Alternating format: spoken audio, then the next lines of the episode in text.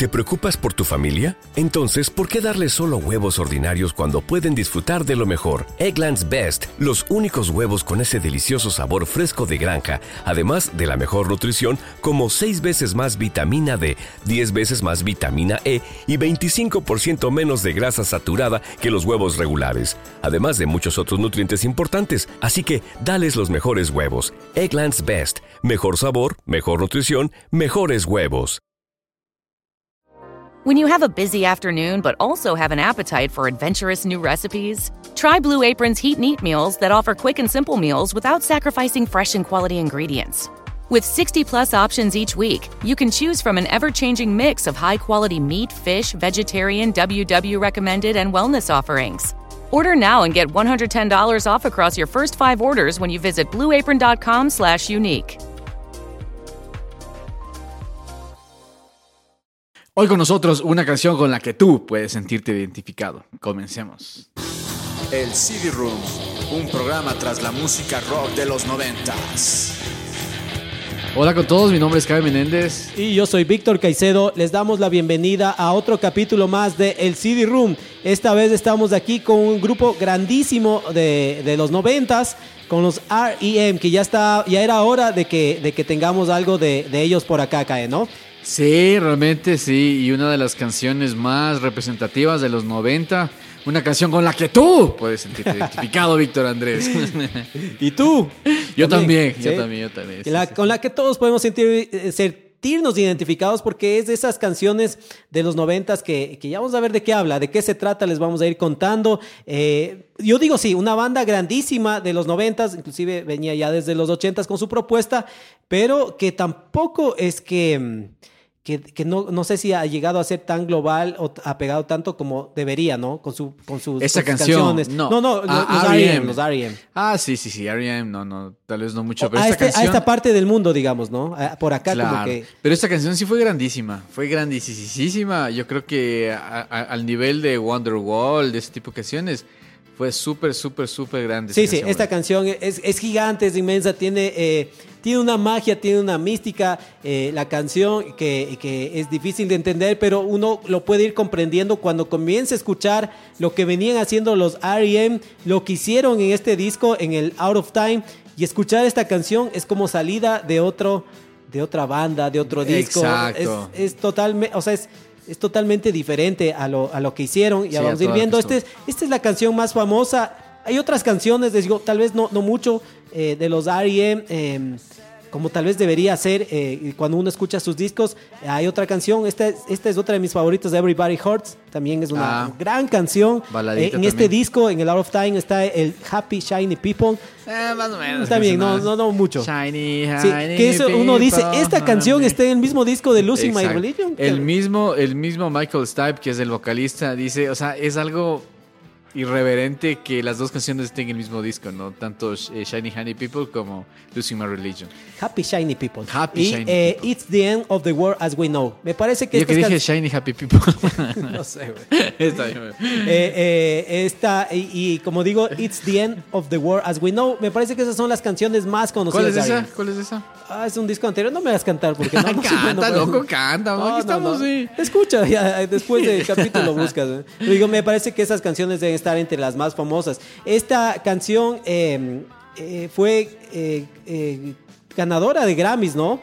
Antes de esto, los, los R.E.M.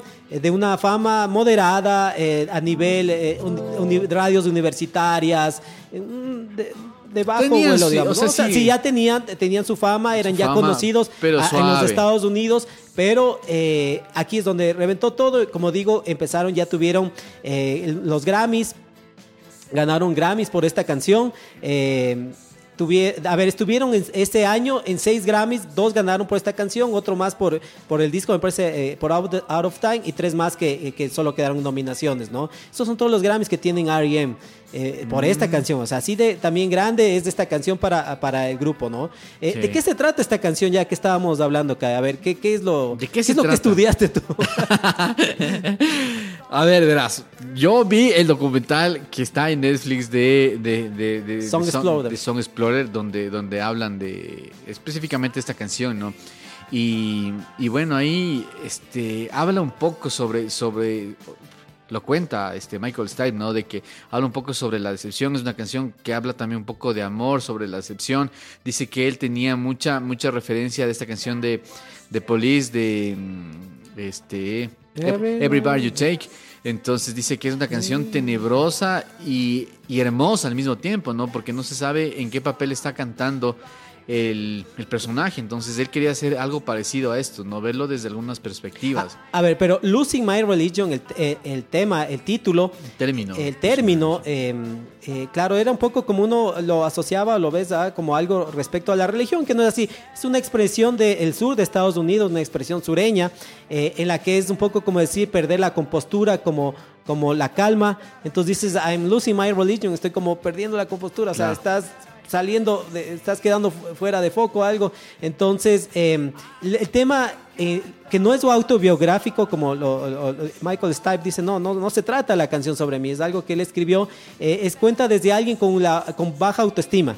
O sea, una persona de baja autoestima que, que es como que ve a alguien que, eh, a una persona, una pareja, vamos a poner en un baile, y está ahí esta persona que te gusta, que te agrada, eh, que no le sabes cómo decir, que tal vez piensas que te acercas, le hablas le, sobre lo que tú sientes, pero al final era fue solo un sueño, sueño, ¿no? Como dice la letra de la canción, ¿no? Claro, Entonces, o sea, como que un amor no correspondido, incluso alguno. Y, y, eso digo, a veces ni siquiera no solo correspondido, sino que no, no se sepa.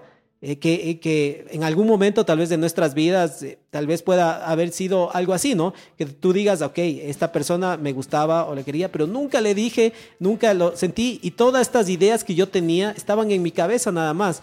Y esto es como que simplemente fue un sueño y, y no llegó ni siquiera esta persona a enterarse. Eso es más o menos lo y pasa, que está contando ¿no? la ¿Te pasó? ¿Te acuerdas del colegio? Pasan esas cosas. Yo creo que a todos nos ha pasado, ¿no? que, que algún rato como que, como que hay alguna chica como que te gusta y todo eso, pero no te atreves a decirlo.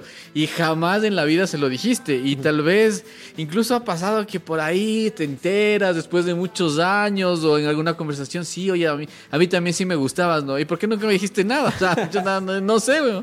Y sí puede pasar, sí, sí, sí, lo que pasa ¿Será? Cosas, o sea, ya, sí, ya se fue el bus, ya se Ya, fue, cuando se fue el bus, ya hace ya rato. No hay, ya no hay chance. Es, oye, y yo, y yo escuchaba esto, por ejemplo, te habla incluso de estrellas, de estrellas, ¿cómo se llama? De Hollywood y todo.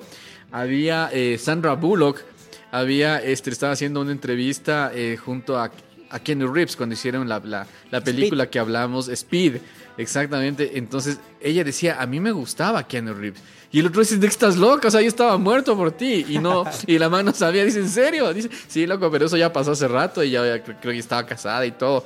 Entonces, o sea, esas cosas pasan. O, o, sea, bueno, si les pasa a los famosos, entonces aún. Claro, ¿por qué no? No, eso digo, claro. Si es, Keanu Reeves, loco. Es, es, tener a alguien que te, digamos, es lo que dice la canción, ¿no? Una persona tímida que, que no puede decirle, expresar esto a una persona que, que puede ser, que esté cercana a ti o no, digamos, ¿no? Entonces, pasa. Seguro que si es que vamos relatando esto sobre lo que se trata el tema, sobre lo que ve, eh, sobre lo que eh, cuentan los R.E.M., uno se pueda sentir identificado en algún momento de su vida así, o sea, así fue. Yo nunca le dije, nunca lo hice, era yo esa persona tímida, esta que, que, que no se acercó y le dijo y que realmente solo lo imaginé en mi cabeza. Eso es el tema. Sí, eso es lo que habla la canción. Sí, sí, incluso... Gracias por escuchar el capítulo. sí, sí, oye, incluso, incluso en, la, en, en este documental que estamos comentando, este el, ¿cómo se llama? El presentador le dice a Michael, pero, pero, ponme un ejemplo más o menos de lo que es, ¿no? Y dice, a ver, más o menos como cuando tu tío está, este, va a dar un discurso en tu boda y tú ya quieres que se acabe, o sea, estoy perdiendo ya el control. Eso es como que losing my religion. Pero incluso muchas, muchos países, mucha gente, o sea, esto ya pasa cuando las canciones son, pero grandísimas, grandísimas, mundiales. Lo dicen y todo. ellos mismos, ¿no? Claro, exactamente. Ya lo toman como parte de uno, incluso en ni sé qué país ya lo tomaban como parte religiosa, incluso otras personas lo utilizaban como, como en, en, en, símbolo de, de, protesta contra lo que la religión nos ha hecho y todo, ¿no? Para mí siempre tuvo una, una connotación muy religiosa. Eh, en el sentido de que, de que, o sea, de esa protesta contra la religión. Entonces yo creo que eso le hizo grande la canción también, el título de la canción y el video con el que vino acompañado acompañado, que también, como lo hemos conversado en muchos capítulos, son, son parte súper importante de, de lo que fue los 90, todas las canciones este, le ayudó muchísimo, ¿no? Pero yo creo que el título de la canción Losing My Religion sí tenía, o sea, sí fue algo impactante, güey. Sí, eh, ¿por qué digo que es un tema con, con mística, con magia?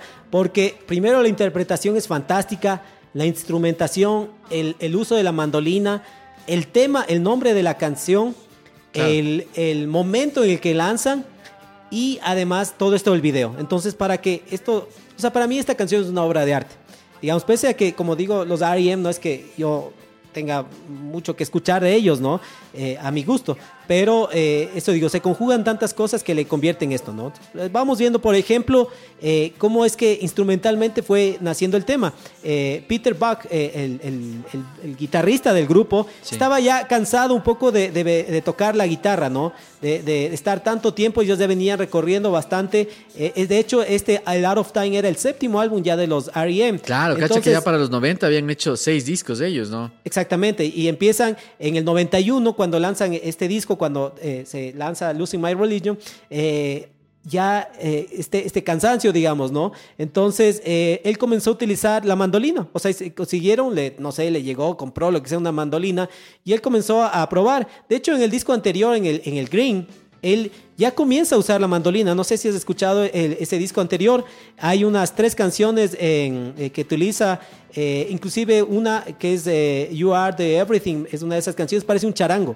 Eh, la forma que la toca está The Grown Child o, o Hair Shirt. Son canciones donde ya los ocupa, eh, eh, pero la ocupa de una manera más rítmica. Aquí Claro. en Losing My Religion hace un punteo, que es el ya hace característico, el, el que suena con el que abre la canción. Hay una parte intermedia y hay la parte final, o sea, ya es algo más eh, elaborado en la mandolina, más que como un instrumento de acompañamiento. Entonces él comenzó y era mientras veía la televisión, veía, pa- no sé, partidos de béisbol, lo que sea, estaba tocando la mandolina.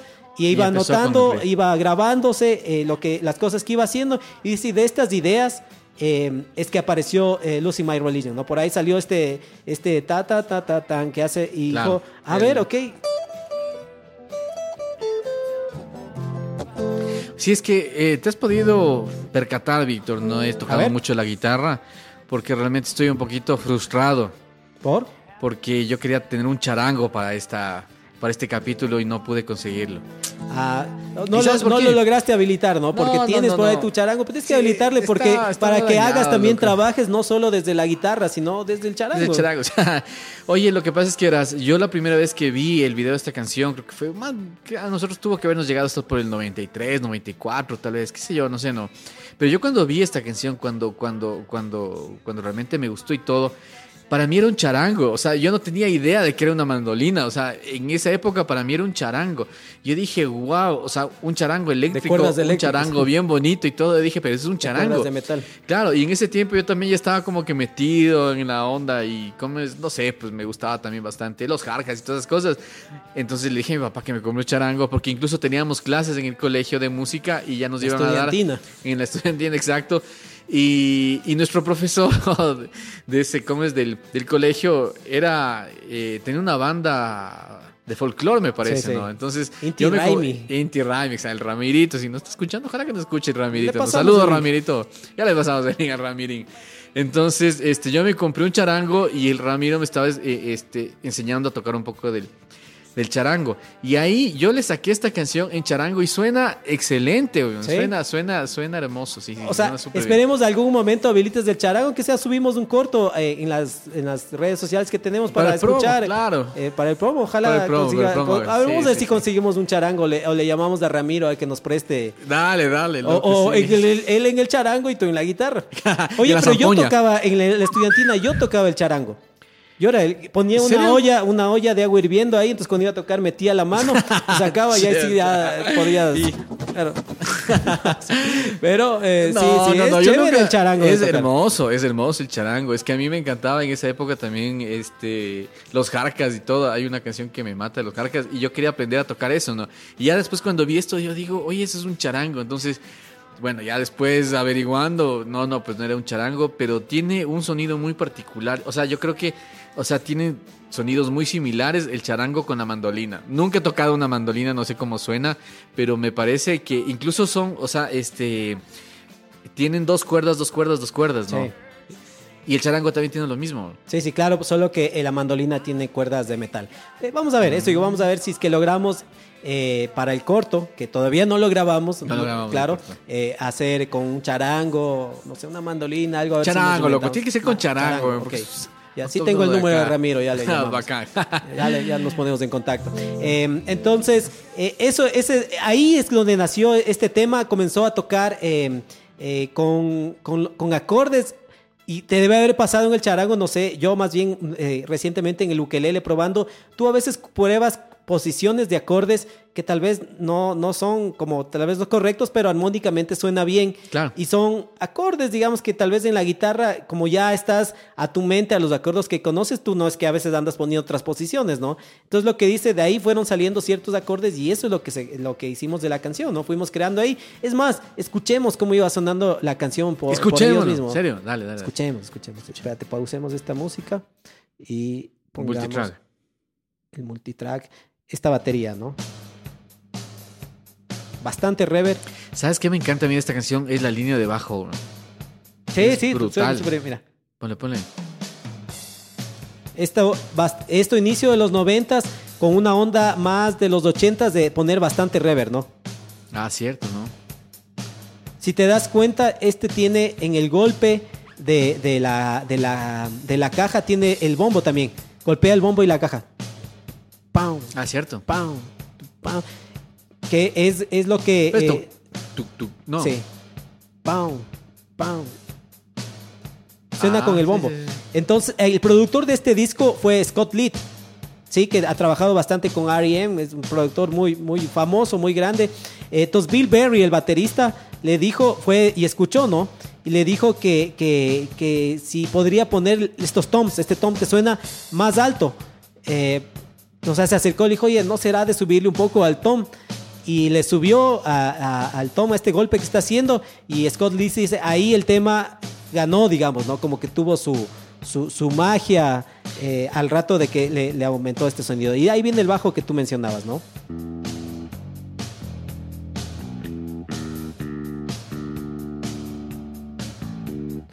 Este bajo que Mike Miles, el bajista, dijo, se, le- se inspiró o lo pensó haciendo como el bajista de, de De Fleetwood Fleetwood Mac. Mac. Dijo, Sí, ¿qué haría él eh, para resolver esta línea de bajo? Y, y quedó con esto, ¿no?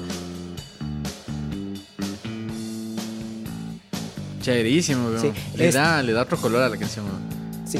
Eh, Bill Berry dijo cuando escuchó la canción, dijo, esta canción le podemos, cuando escuchó, dijo con la mandolina unas congas para que vaya... Ah, claro. Dijeron, no, no, No, metámosle no, la batería fuerza. para que suene un poco más fuerte, porque si no, él dijo esto para darle una onda un poco más latina, en vez de tocar yo la batería, le meto con unas congas, pero eh, le dijeron, no, no, tiene que sonar con batería y, y acertado, ¿no? Porque suena, suena bien, Suena con la- bien. no, es que, no es que se roba sonoramente y le pasa por encima a, a la banda o a la mandolina, ¿no?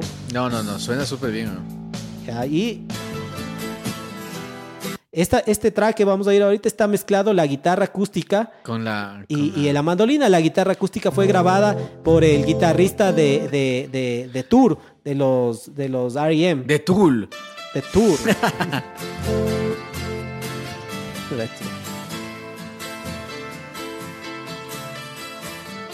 Pero hay Suena unas súper dos- bien, ¿no? Pero hay un par de guitarras, yo creo que ahí no. Tal vez este. ¿Ves? Nos usa más punteo. Claro. Aquí, con, re- con respecto a lo que usa en el Green, en el anterior disco de la mandolina, aquí tiene más detalles. Ve, suena, Suena suena, bien. suena, suena un charango. Yo por eso, loco, no, no. Yo creo que alguien más no se haya Espera, déjame ver ahí otra parte. confundido con un charango. Yo todo esto le saqué un charango, loco, quedaba riquísimo. bro. Tienes que inventarte el charango. That was just a dream. Este, y de ahí este, este detalle.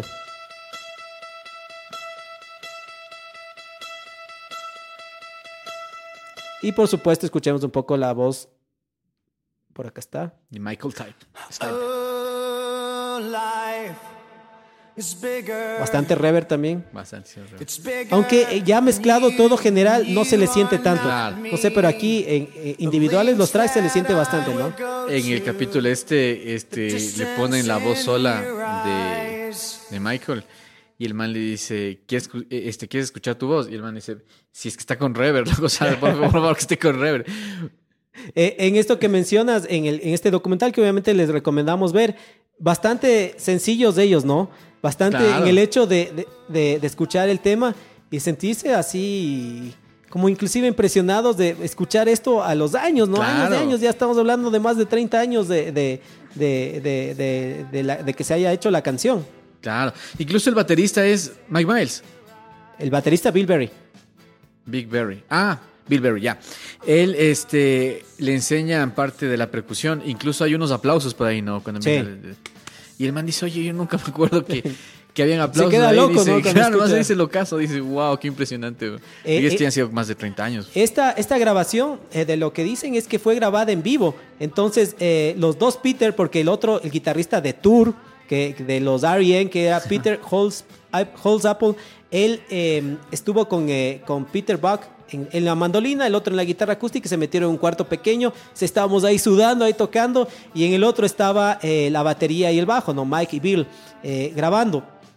Entonces, en una sola toma, es lo que dicen. O sea, igual, otra Ah, ¿en vez, serio? rápidamente lo cogieron, lo grabaron en una sola toma. Y entiendo que la voz también de, eh, de Michael fue grabada igual en una sola toma. Después, ¿no? Tuvieron la parte, parte instrumental, él comenzó a escuchar, comenzó a trabajar. Un poco le dejaron como solo eh, a Michael Stipe para que comience a trabajar en la letra, a poner.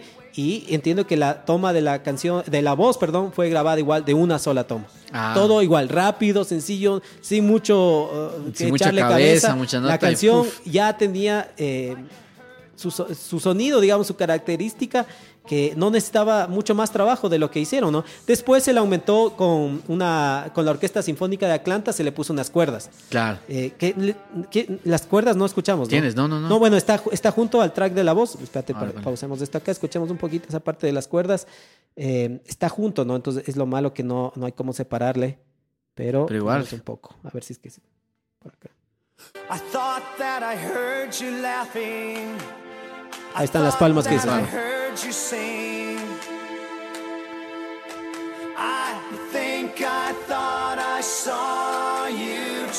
Por acá creo que se escucha.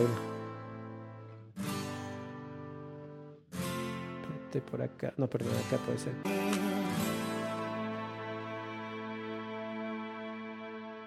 Sí, ahí está algo de las cuerdas. de- tema. sí, es, es, es unas- unos arreglos chéveres. Oye, y Peter Buck en este, ¿cómo se llama? En este documental, el man cuenta que también que, bueno, dice él que un año después de que, de que salió el riff, de que salió la canción y todo, se dio cuenta que, que tenía mucha similitud su riff con la canción Feliz Navidad de Mr. Lawrence. Y él está escuchando y La si película. tiene alguna cosa, sí, de la película. Que creo que David David Bowie. Bowie creo que sale en esa Sí, sí, película. hablan ¿no? eso en el, en el Sí, documental. sí, sí, Netflix. exacto. Entonces, sí tiene como que una relación. Dice, sí, o sea, tal vez, tal vez inconscientemente sí me, sí me dejé llevar también por esa melodía, ¿no? Pero ojalá que no, que no me demanden. dice. sí, pero no se parecen. Tienen Algo unas sí dos, tiene tres algo. notas, pero no Sí, es sí, que mucho, mucho se, se parezcan. Eh, esto también hay que, que nombrar que para este disco y para este tema en específico, ellos tenían, venían hablando, Michael Stipe, mucho sobre política en sus letras, en sus canciones, y aquí es donde un poco también se lanzan a no solo hacer algo diferente sonoramente, utilizando ah, ya protagonista de la mandolina, sino también en las letras, ¿no? En hablar de amor, lo que hablamos antes sobre lo que realmente se trata esta canción, este tema, eh, que es sobre eh, ya no solo topar estos temas políticos, sino hablar so- sobre amor, ¿no? Esta fue una buena época para ellos de, de mucha creatividad.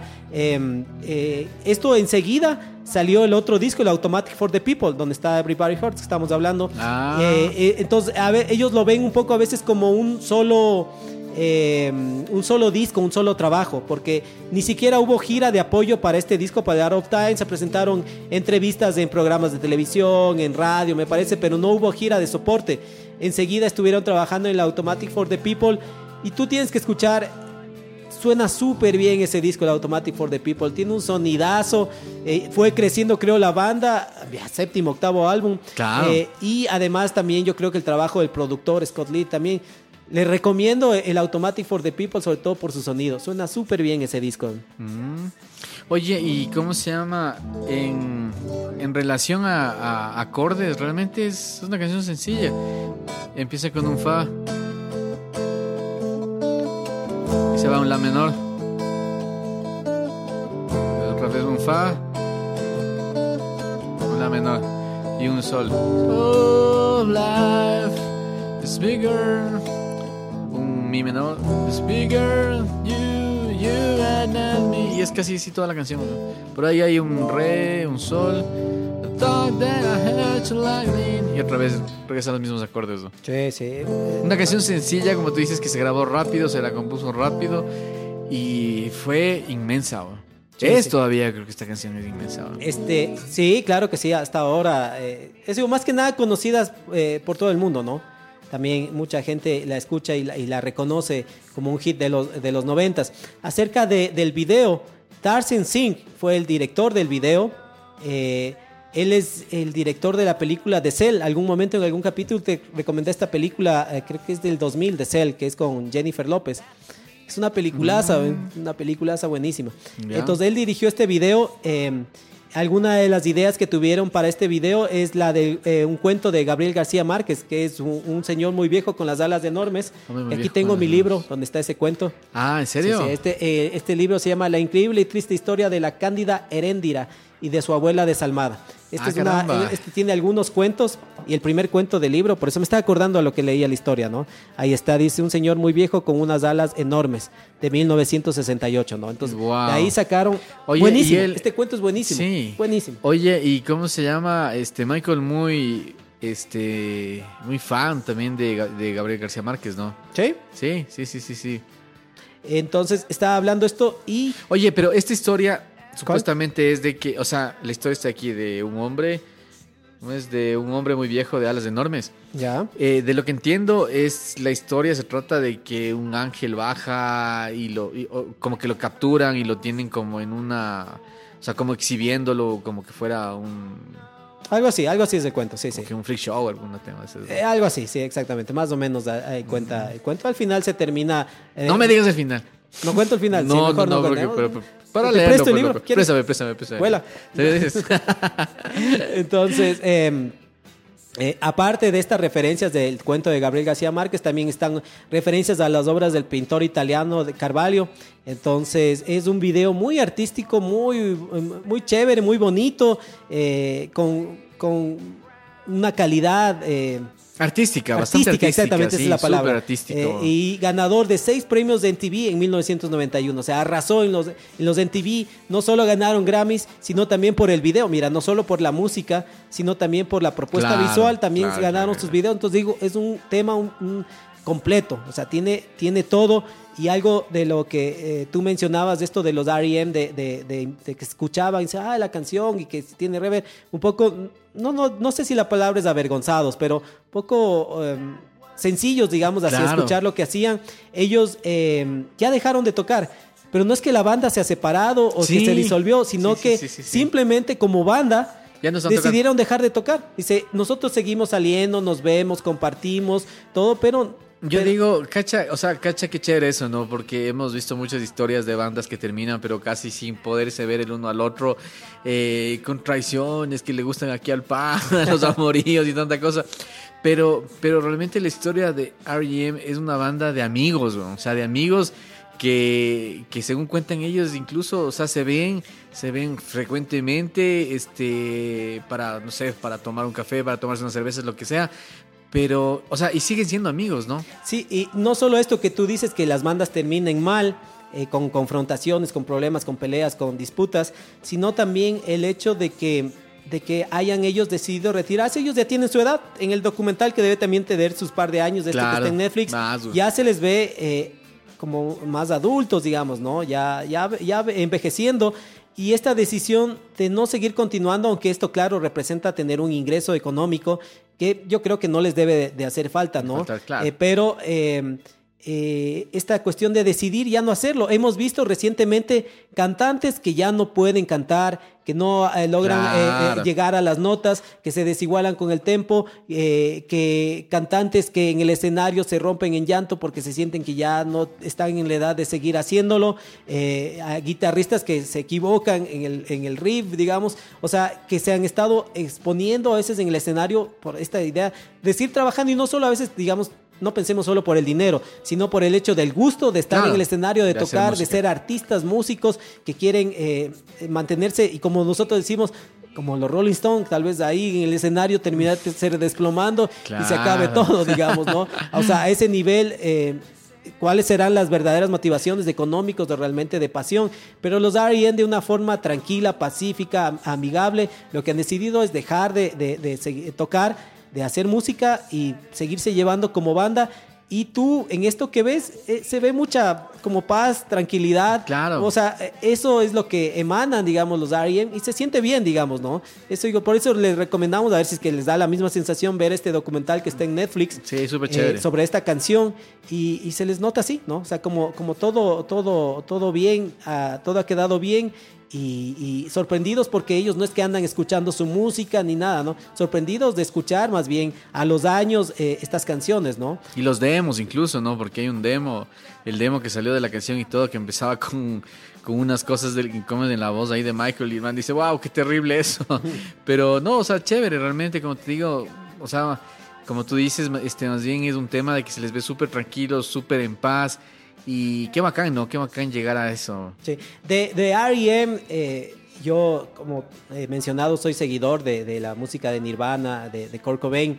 Eh, algún momento Kurt Cobain, eh, antes de suicidarse, mencionaba de que él iba a hacer un proyecto y que quería trabajar con Michael Stipe. O sea, que lo siguiente que él Ah. iba a dejar Nirvana y trabajar algo con Michael Stipe. Michael Stipe en algún momento dijo, sí, algo conversamos, pero nunca trabajamos, nunca nos reunimos, nunca hubo algo formal, una propuesta, pero claro, ya no se dieron las cosas así. Inclusive en, el, en la biografía de Nirvana, en, en Come As You Are, de Michael Acera, de este disco, este disco, este libro, ahí menciona que en el capítulo final sobre la muerte, el suicidio de Kurt Cobain, encontraron que estaba el Automatic for the People puesto en eh, eh, reproduciéndose, digamos en bucle, el, disco cuando Ah, Kurt no Cobain se suicidó. Entonces encontró eh, que estaba él escuchando, lo último que él escuchó fue el Automatic for the People antes de suicidarse, ¿no?